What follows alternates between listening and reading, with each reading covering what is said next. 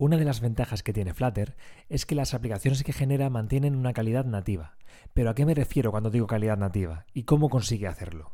Pues vamos a hablar hoy de eso en el tercer capítulo de Código Flutter.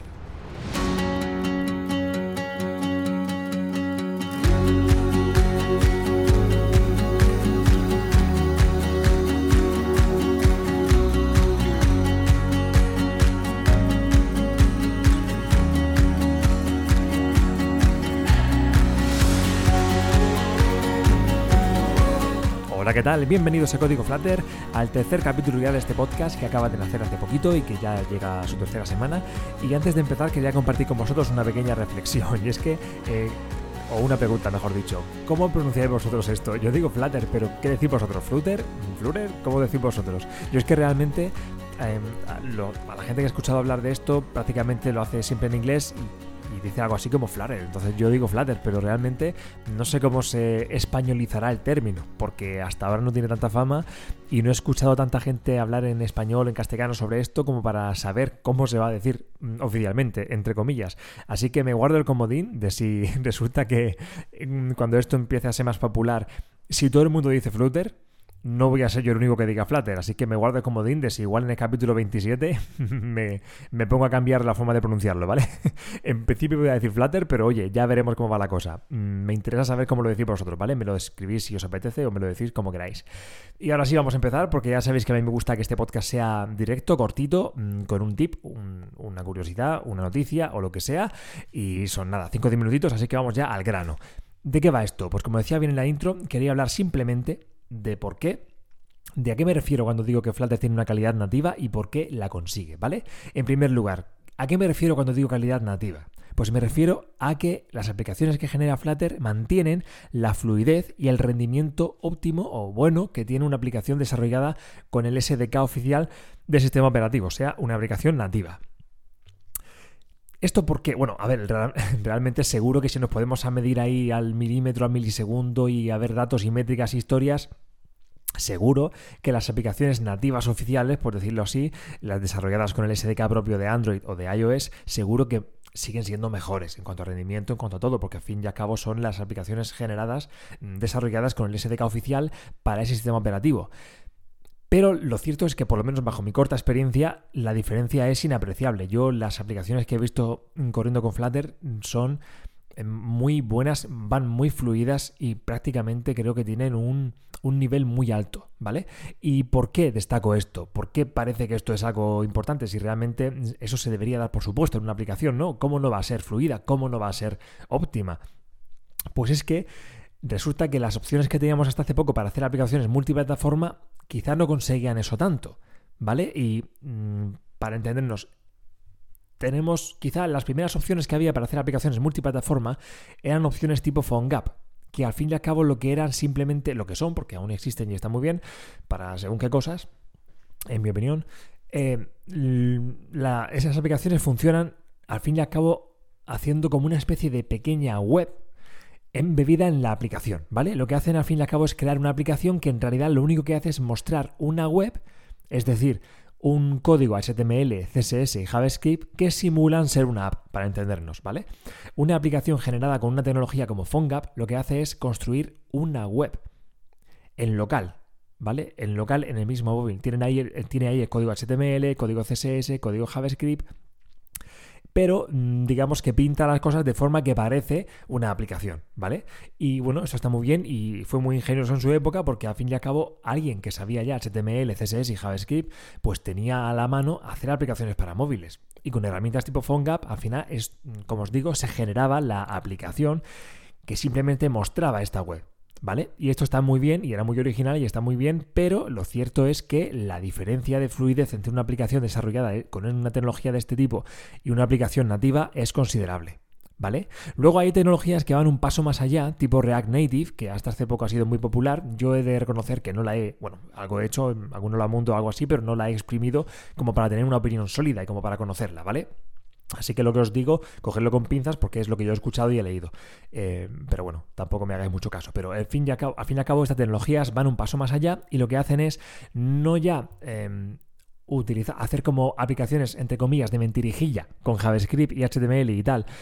y ponerlas en el móvil, simplemente, eh, sino lo que hacen es eh, utilizar las, los componentes propios nativos de los sistemas, ¿vale? Y a ver si me explico un poquito mejor. Al final también se programa con JavaScript, pero estas tecnologías tienen una especie de puente que permite utilizar las, los componentes nativos. Es decir, que si yo pinto un botón con React Native, lo que hago es realmente ese botón realmente es el botón nativo, por decirlo así, ¿vale? Es el, tienen acceso a los componentes nativos y se utilizan los componentes nativos.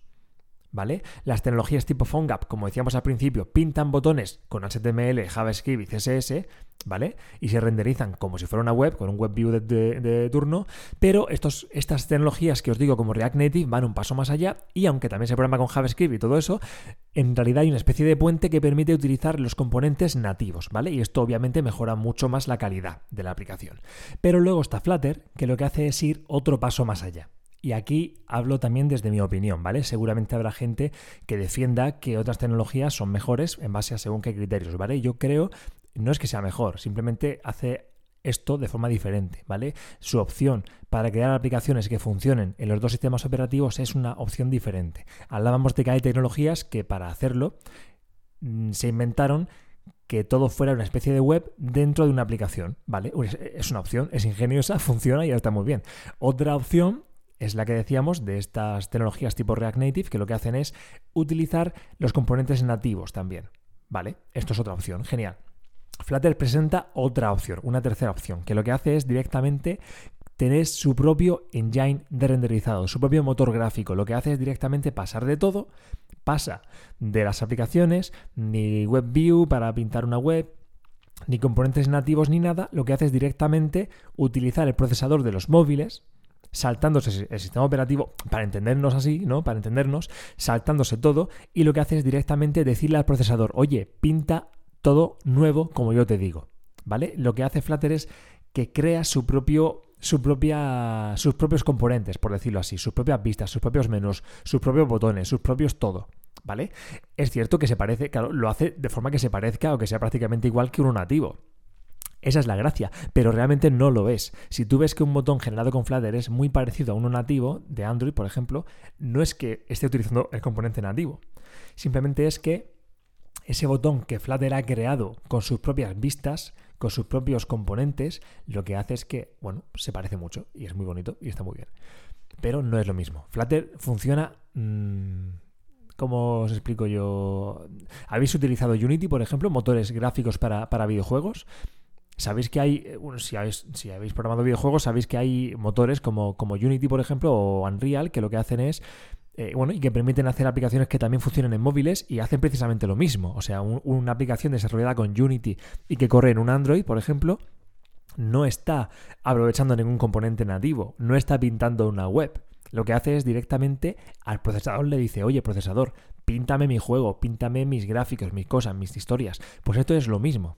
Es como una especie de motor de renderizado de videojuegos, pero en lugar de pintar los elementos gráficos de un juego, lo que hace es pintar elementos de aplicaciones, botones, menús, textos, etcétera, etcétera, etcétera.